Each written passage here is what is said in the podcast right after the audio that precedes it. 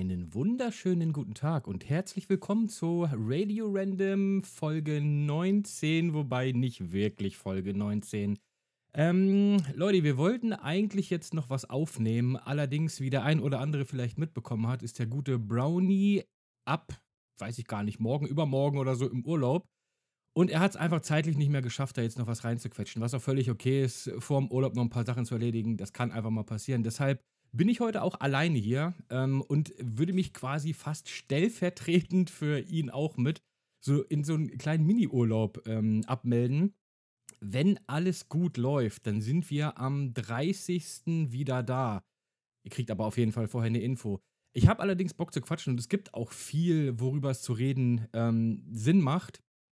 Vielleicht, ich muss mal gucken, vielleicht machen wir zwischendrin mal so eine Art Sonderpodcast mit einem Gast oder ich rede einfach mit meinen Stimmen in meinem Kopf.